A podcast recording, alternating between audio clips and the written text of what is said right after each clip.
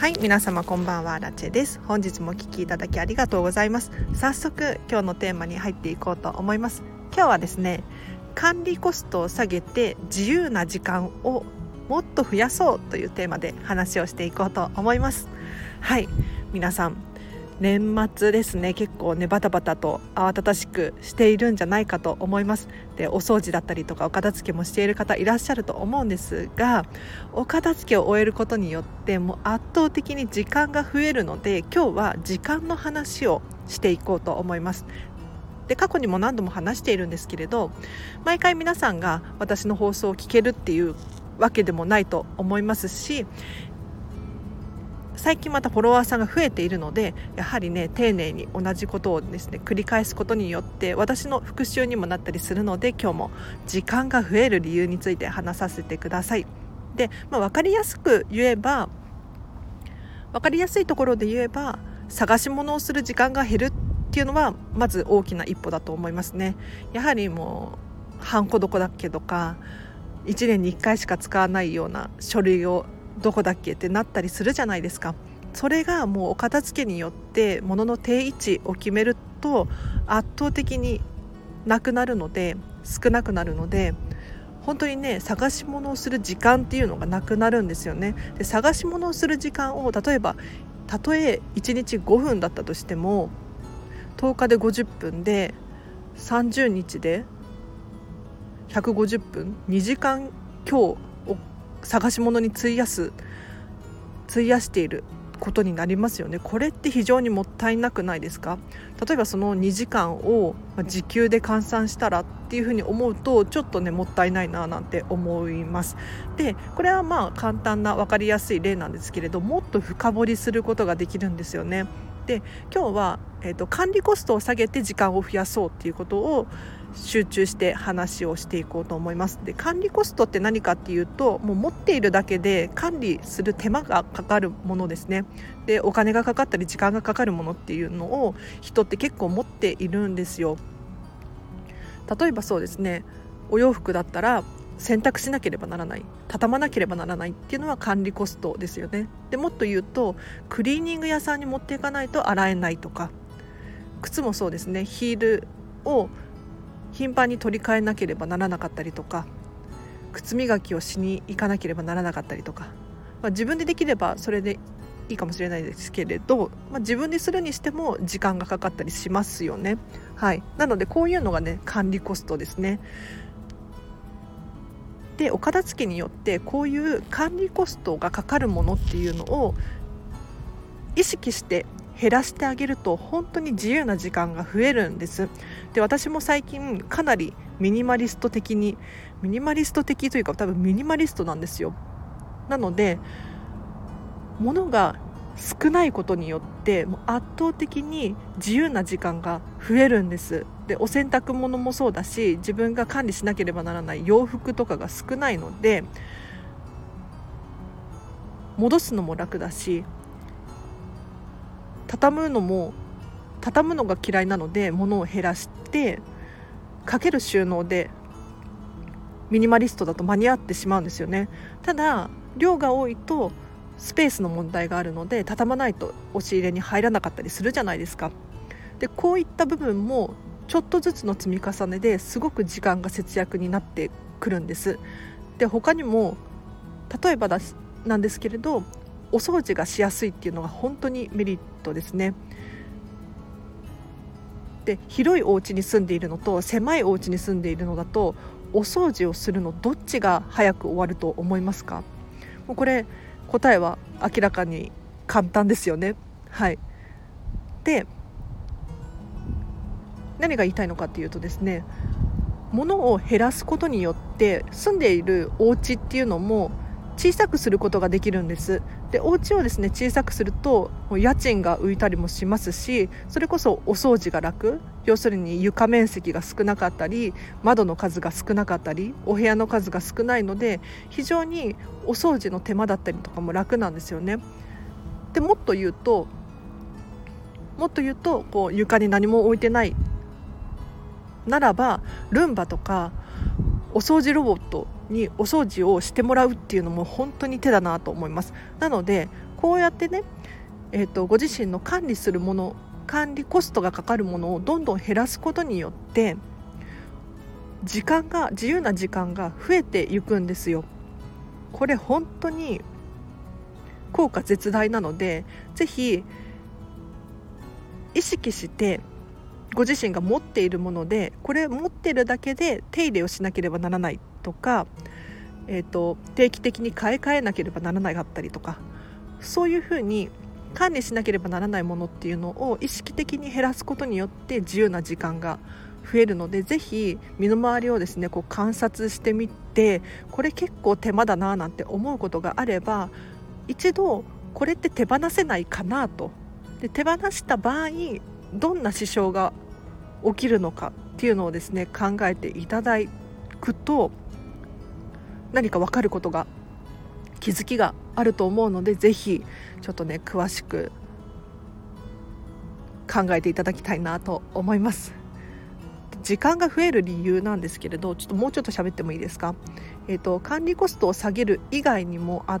て、えーと思考がクリアになるっていうのは非常に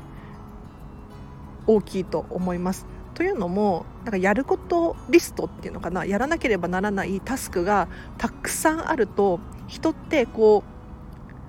う脳の一部をそれぞれに奪われてしまってちょこちょこなんか考えてしまうんですよね。でふとしたきっかけで例えばあ粗大ごみ出してないやとかあ食器まだ洗ってないやとかそういえば税金払わなきゃいけないんだったみたいなことをふとしたきっかけで思い出すことが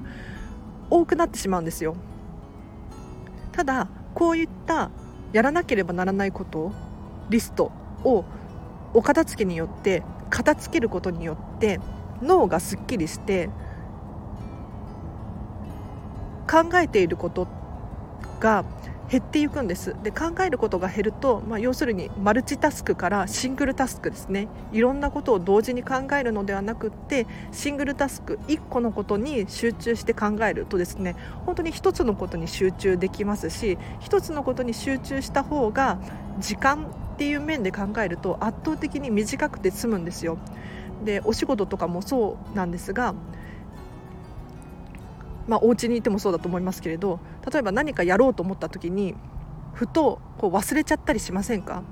あそういえば今何取りに来たんだっけとか何考えてたんだっけ何やろうと思ってたんだっけっていうふうに思うことってありませんか？これっても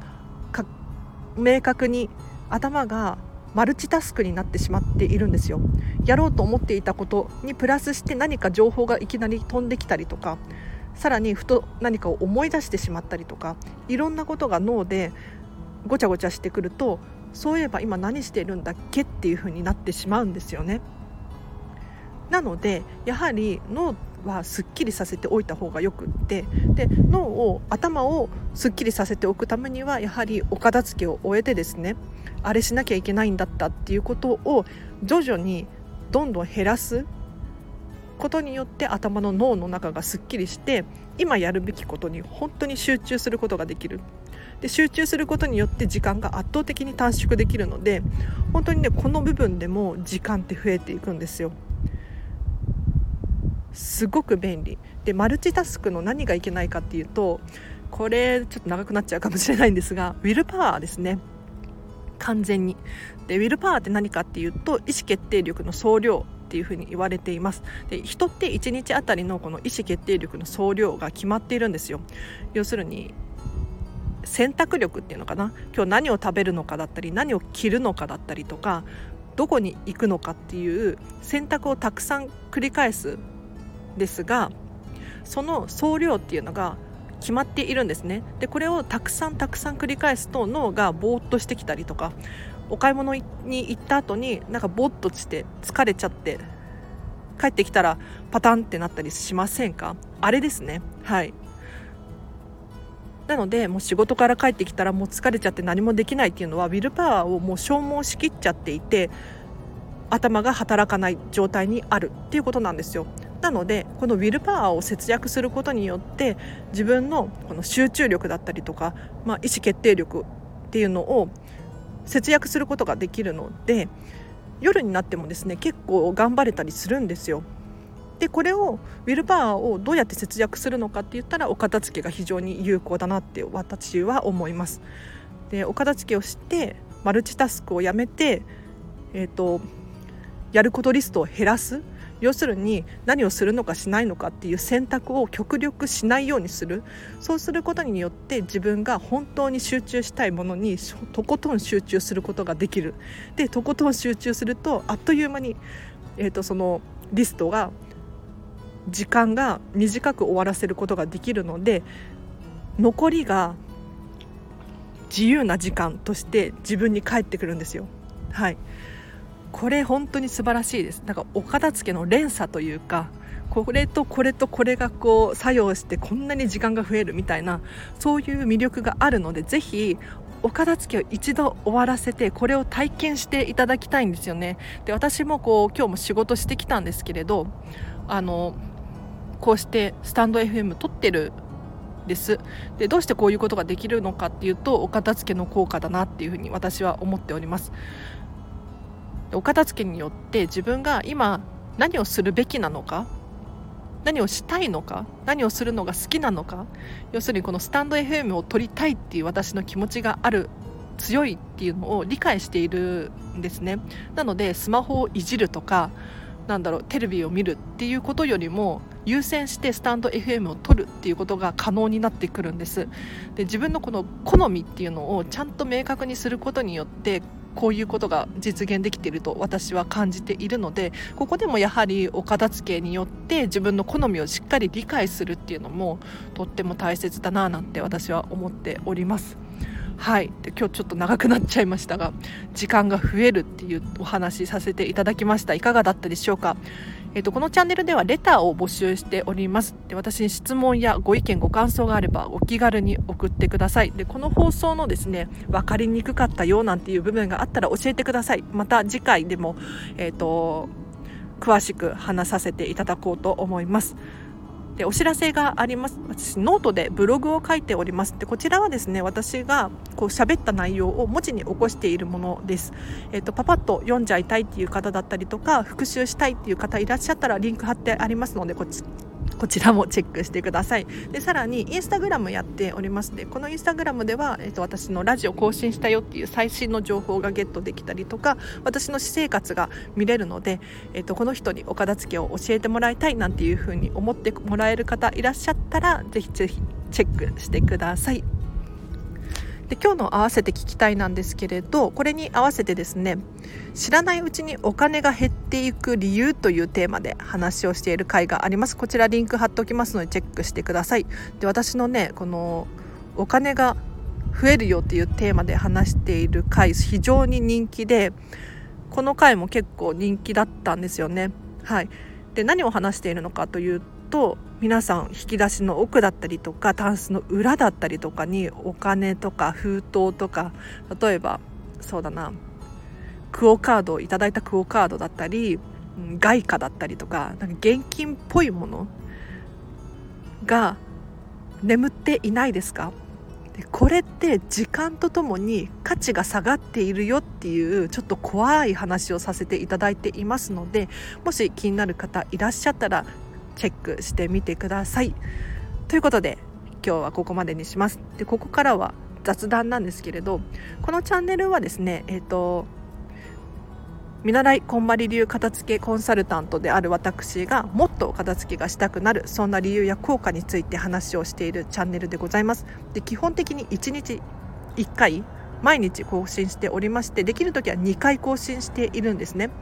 で気になる方いたらぜひフォローしてまた明日も会えるととっても嬉しいんですけれどどうして私が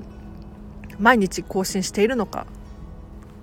でできる時は2回更新しているんです。今日も2回目なんですね。でどうしてこんなことをしているのかっていうと狙いがちゃんとあってやってることなんですよ。はい。ちょっとこれまだね初めてここではお伝えする内容なんですけれど狙いがあって毎日毎日更新しておりました実は。というのも人ってあの単純接触の法則っていうのがあるんです。単純接触の効果かな？心理学で。っていう効果があるんです。で何かというと人って何度も何度も目に見たり聞いたりしたものっていうのは好きになるっていう心理が働くんですね。なので例えば広告とか CM とかもそうなんですけれど何度も目にしたものってなんとなく親近感が持てたりなんかお店でスーパーとかに行ったりもしてもこれそういえば CM でやってたなとかこれ誰々さんが何とかって言ってたなとかなんかねちょっと安心感が生まれるんですよね。なのでこうたくさん目に触れるとかたくさん見聞きするっていうのは非常に大切なんです。でこのチャンネル毎日のようにこう更新しているんですけれど要するに私が皆さんに毎日こう会うことによって少しでもこう距離が縮まってくれたらいいなっていうふうに思って毎日更新しております。この単純接触の効果によって私のことをもう知ってもらうっていうのもそうだし好きになってもらうっていう思いがあって毎日更新しておりました。はい。皆さんいかがだったでしょうか？うん。なので私は今後もですねぜひ毎日更新して皆さんとの距離が縮まればなと思っております。なので皆さんもねあのぜひレターだったりとかコメントいただけると私とっても嬉しいです。で確実にチェックしていますので